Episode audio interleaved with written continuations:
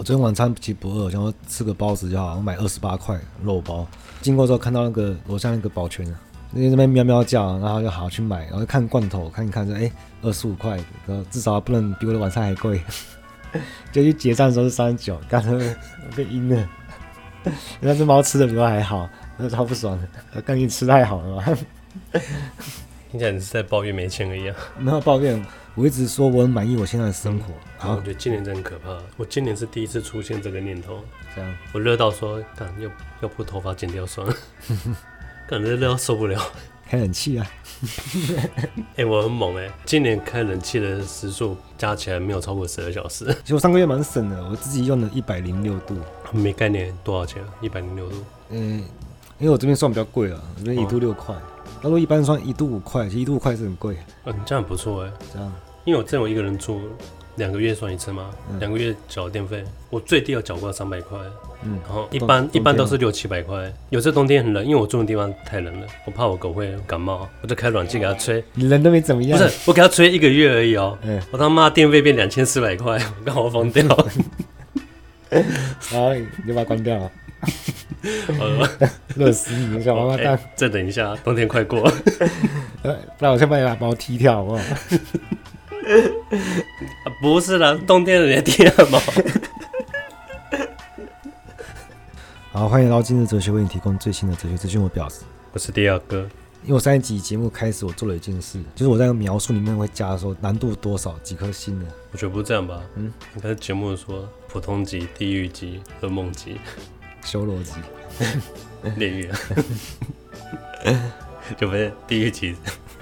我们把那语速调快，嗯，我们含一颗卤蛋做一集节目，你是声音上难度，对，辨识的难度。然后这集我讲话要慢一点，为什么？你再提醒我一下。我发现我之前越讲越快。然后我们接着聊那个新柏拉图主义。新柏拉图主义，嗯，你在你不认识他之前，你认为他是什么？新柏拉图主义，嗯嗯，应该是相对于原本的柏拉图吧，柏拉图主义。相对嘛？对啊，你相当于是是跟他完全相反，了。哦，没有没有没有，不是这样子，是在他的基础上发展的另外一个分支啊。啊，不能说柏拉图主义二点零就好，可以啊。他修正了一些之前的问题，他自己修正吗？还是别人？别人啊。看，如果他问过柏拉图了没？如果是他自己的话，我们之后就会把它分成老年柏拉图跟青年柏拉图。那新柏拉图主义的背景，我想要跳过，不要跳过啊，我简单讲，它就是发展在罗马帝国最混乱的时期了。罗马帝国是接受基督教为国教。其实感觉是有政治目的的，就是最简单来讲，就是他可能是为了维稳。因为我们之前有讲过马基维利的君王论，就有提到说，一个新政权不宜有大刀阔斧的改革。除了这个之外，还有就是你信教，你要完全的信，你不能表面信信。等他们接受了基督教为国教之后，哦、你也不能只是做表面功夫。等一下。嗯，他说需要信仰的维稳，更不能大刀阔斧改革。嗯，他真的看看近年的中国，完全违背他这两个。可是他不是新政权啊，你有说的改革开放已经不是新政权了。他前面经历文革什么，大家当然觉得改革好啊。嗯，大刀阔斧，对吧？大家一苦到不行的，嗯、那时候就可以改革。就我们从历史上来看，就很多宗教的兴起都来自政治上的混乱啊。因为我不确定他有没有因果关系，但我们可以这样推断，就是就是现实他妈的太烂了。人就可以转向精神，希望有一个更美好的世界嘛，就是理性世界，柏拉图的理性世界，蛮多人都支持这种看法。哇塞，这样听起来大家信仰都不太崇高啊，真来逃避我们。呃，我们说心灵慰藉嘛，就是这样子啊。那我们现在可能真的是在物质上过得还蛮幸福的，这种宗教倾向就比较减弱了。好，新柏拉图主义就是在这个时空下发展的。在新柏拉图主义最重要的人物就是一个叫普罗提诺的人，他重要的地方在他建立一个系统。他这一套系统后来被基督教拿去用，因为我们三十九讲到说系统可以怎样，但是系统它就是很有说服力嘛。我们这边稍微挖开一点来讲，就是一般我们认为宗教都会有一些神秘色彩嘛，像我们说的超自然体验，那这个超自然体验完全是个人的，你不能让别人体验你的体验，所以别人只能选择要么相信，要么不相信。但是不相信问题就很大嘛，对不对？如果如果你不相信，你不信你还上教堂吗？你是来白吃白喝？还是来交朋友。我们刚才就说宗教不能随便信信啊。那为什么基督教需要一个系统？因为作为宗教，为何需要一个理性化的过程？这不是很矛盾吗？那你仔细想想，超自然体验不能转移。我去见上帝，我不能叫上帝见你啊。可是系统可以教你，它可以说服你，它可以洗脑你。洗脑你，应该是那个吧？然后制造错觉给你。你把这个说法发挥到极致，就是洗脑。对啊，你说个人体验你是无法分享吗？对啊，我就给你下暗示，给你错觉。嗯，那那不是洗脑吗？对，像像催眠，不要接近催眠嘛。好了好了，可是我们现在听到基督教，我不会觉得它是神秘主义啊。虽然它是有神秘的部分啊，但是对异教徒来讲，就对我来说啊，我肯定它存在的价值嘛。就像是他可以维护社会稳定啊，可以劝人向上，嗯，让人家有心灵寄托。他会去那个、啊。嗯，给流浪汉发发，嗯，不是发便当，因为，教会他们都会打饭那个叫什么？为游民啊。他有个有个真实的名称吗？我忘记了，做义工吧。我不管，我我。那你看我们这样不会觉得他是邪教，对不对？不会联想到。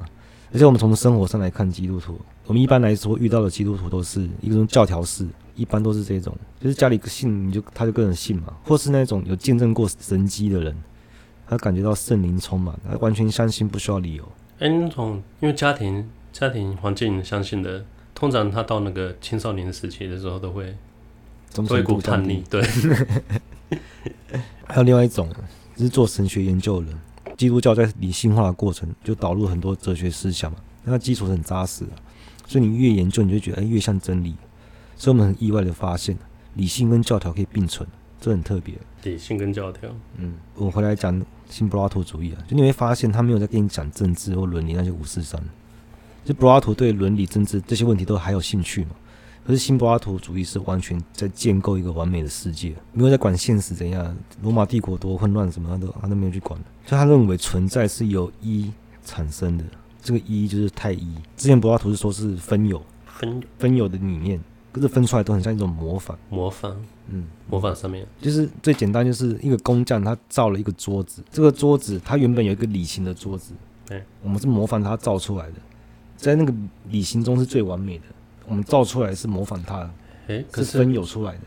如果是我有绘画的经验，嗯，我我脑中先构图，我画，嗯，画的比构图好，对，比构图好，嗯，出乎我的那个，出乎我的预期，那你就可以走亚里士多德那条路了。嗯，就考虑什么叫现实性、实体。但是这个分有就有一个矛盾的问题啊。他说，如果你是完美的，那为什么还要分有？所以那个普罗提诺他说不是这样子，不是分有。他说太一是因为太完满，他绝对的完满，满到流出来，这是所谓的流溢说嘛。流出来的东西就形成我们的世界，一切万物啊。他这种改变，小小的改变就解决了柏拉图完美跟分有的矛盾。因为神不需要猪队友啊，啊，这个分有就很矛盾啊。普罗提诺啊，这个建构的系统结构非常对称，它就是有它就理智世界、感官世界跟物质世界，就任何的经验都有这三个层次啊。就像我刚刚被蚊子咬，蚊子是物质世界的，它叮我我会痒嘛，它发生在感官世界，那这个时候我理智性就断了，我心中充满了恨，尤其是叮我脚底板，我不能忍了。你看这个理解是由下往上，从物质到感官到理智世界，但影响是由上往下的。像是几天前啊，都在下大雨嘛。那有一天晚上，就是雨停了，我就到楼下散步。晚上没有什么人啊，走在街上，我我就会感觉，我感觉哎、感觉好透明，有这种透明感，感觉空气很清新，那呼吸很顺畅。后来我就发现，哎、我忘记戴口罩了。那 这个影响是由上往下的，那透明感到呼吸到口罩，对应的就是理智感官物质嘛。就你生活的任何一件事情啊，全部都同时涉及理智感官跟物质世界。有没有感觉到这个系统的魅力啊？它有解释力啊。这是系统，你站在外面这样看是看不出来的，你一定要体验，有感觉到，感觉到它是一个整体，一个闭环。你的问题都是局部的，只要回到系统这个整体，就可以得到一个满意的解释。像是这个至高的上啊，太一，它是一元的、一体的、永恒完美的，包含一切的，基本上就就是这样子就讲完了。但是我们用部分去理解它，就是我换个方式讲，就是我们人活着为什么要相信有死后的世界？如果人死了就没了，那做好人的意义是什么？就谈不上道德了嘛。我们就是认为人活着只是部分，一定还有一个整体才会推动着我们想要回到本体，因为我们是整体的一部分，而部分构成这个整体，也就是一元论的思想嘛。然后我们先讲太一至高的上，康德也是这样讲的嘛。没有这个彼岸的话，后面都不用讲了。你不相信公理，那数学都不用算了。你要理解成这是一个起源，我们是相信旅行有终点才出发的。但这个终点是不可描述的，因为它就是让思想成为形上学的基础，不用去证明，这就很强烈的神秘主义色彩啊！不用证明，不可描述，不可名状，不能说它是什么，因为最重要的东西恰恰就是不能说的。我们预设了一个东西存在，却不能描述它，因为太一就是一个整体。虽然这个说法也不对，不能被概念化的理解。整体也是一个概念嘛。我想到一部电影，那部电影可爱啊，叫什么《怦然心动》。它里面有一句台词，他说：“整体大于部分之和。”我觉得这句话可以琢磨一下。整体不就部分构成的吗？那为什么整体还能大于部分之和？其实就是说，我们理解的整体还是被概念化的，真正的整体是不可描述的。我们用大于部分之和来凸显那个整体。另外讲一个最无聊的知识，就是确定的。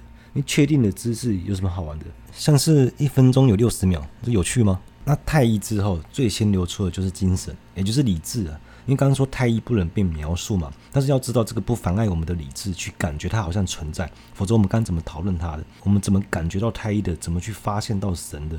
就是一旦我们提出这个问题啊，必然就是相信背后有一个原因。像是逻辑原子主义怎么去分析？就是我们相信分析到最后有一个终点，但是终点是什么？我们不关心，而这个过程让我们相信有终点，我们可以感觉到它的存在就好。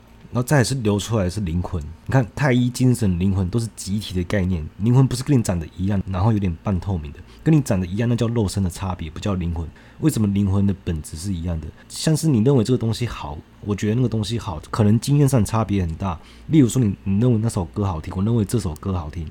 这个经验上是有差别，但它都是符合好这个概念，它们都有个同一性。所以灵魂整体存在于身体的每个部分之中，应该说是身体存在灵魂之中，这样才对。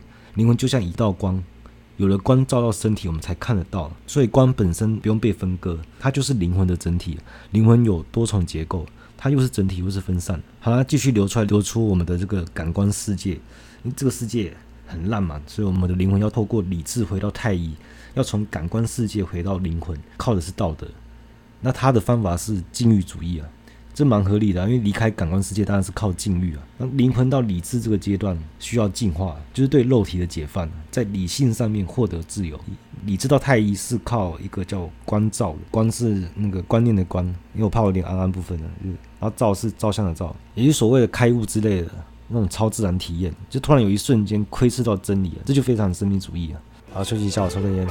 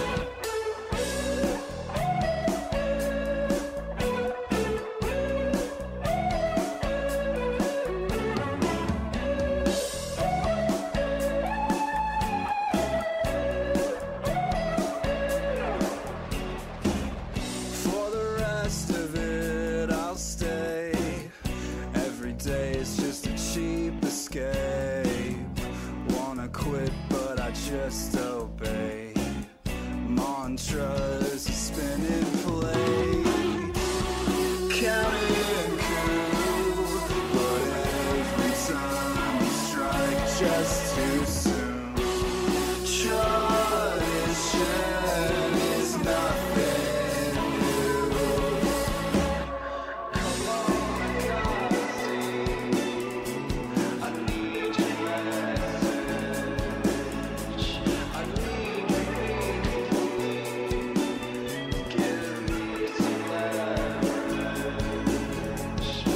come on.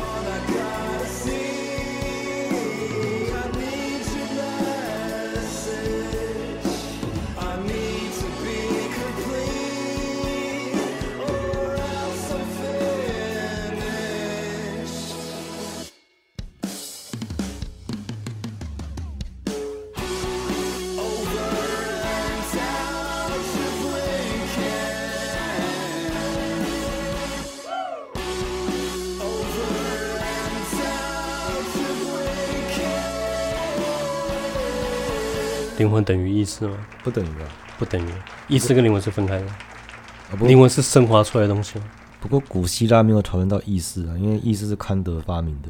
当时古希腊在讨论灵魂的时候，其实在讨论的就是心理学。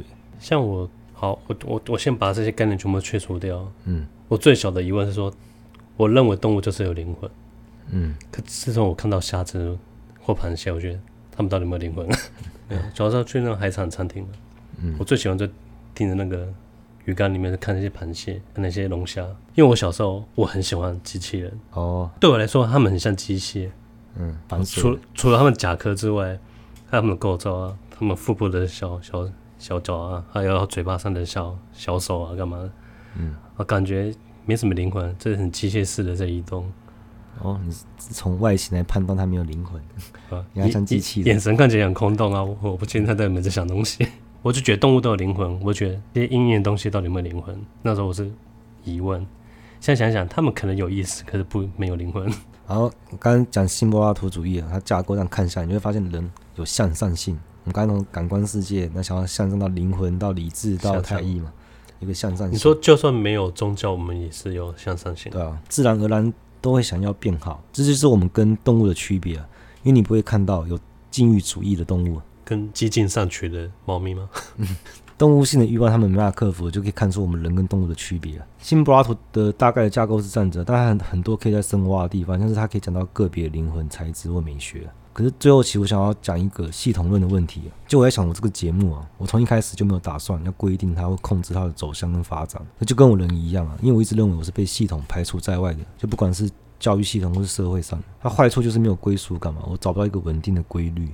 那好处就是我很自由。因为我理解完一个一套系统，我就换另外一套系统，我那样跳来跳去，反正就是哲学上的婊子。婊子，嗯。可是像最近几期节目啊，我就发现，我不知不觉延伸到系统论上面，就我最后觉得还是，其实我只是在一个更大系统之下而已。这种感觉就像在读黑格尔的哲学一样，就是一个包括一切。没有到一切啊，就是包括整个近代哲学两百年的哲学史。接下来我应该就会开始讲黑格尔。那因为最近尤其是那个跟疫情应该有点关系啊，就一个人的时间很多嘛，我一直在问自己问题啊。那有一个问题，我觉得是我作为一个一直标榜真实的节目啊，就是我聪不聪明这件事情，我到底聪不聪明？你在问谁？问我吗？没有问我自己啊，或者你觉得我聪不聪明？每个人给自己标准不一样，照你的标准就好了。照我标准，我只能说我们。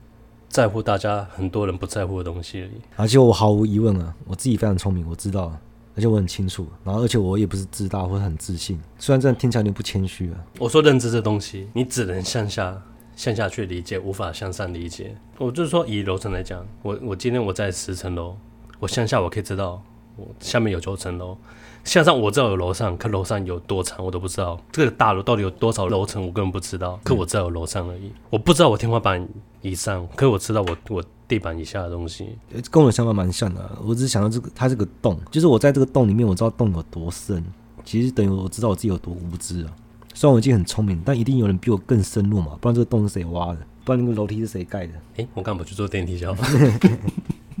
很多方式可以感觉像坐电梯啊，可是我现在做的事情是什么？我在自我批判，对不对？我点出我不足的地方嘛。那其实我的目的会不会是借由揭露我的不足来保护我自己？因为我把我的缺点讲出来，你就不能追我了，我根本就无敌啊！然后突然变那么无赖。但是我把这个小心思说出来，我是不是又再一次揭露另外一个真相来掩饰某一个部分？所以我要揭露到哪一层才是最真实的？所谓的最真实的部分，可能根本就不存在啊。你这种思路就像理智对太一的思维啊，也许太一根本就不存在，我只想一层一层的揭露它，最好不要到达终点。我对神秘主义的总结就是这个角度，就有些神秘主义者以揭露真理为目的嘛，可如果你成功，你一定会失望。在神秘主义里面，最好就是享受在其中，欸、但不要去了解它。你是不是很像那个嗯小朋友下楼梯？嗯，爬楼梯也下楼梯游戏。嗯，其实游戏它根本就是没有底层。嗯，可他假装骗你说有有底层，你一直挑战。嗯，你只能一直下。对啊，对啊，你真的不能到终点。很多事情都是这样子的，像黑格尔也是一样。就你一旦成就了形上学，他瞬间下一步就是被瓦解。黑格尔真的是很难讲，但也算是我之前挖的坑。我还在想用什么方式来讲，因为我也不想要感觉说教一样。我在想有没有比较。轻松的方式，嗯，不会是下一集啊，不会是下一集。好，今天节目差不多到这边了。拜啊。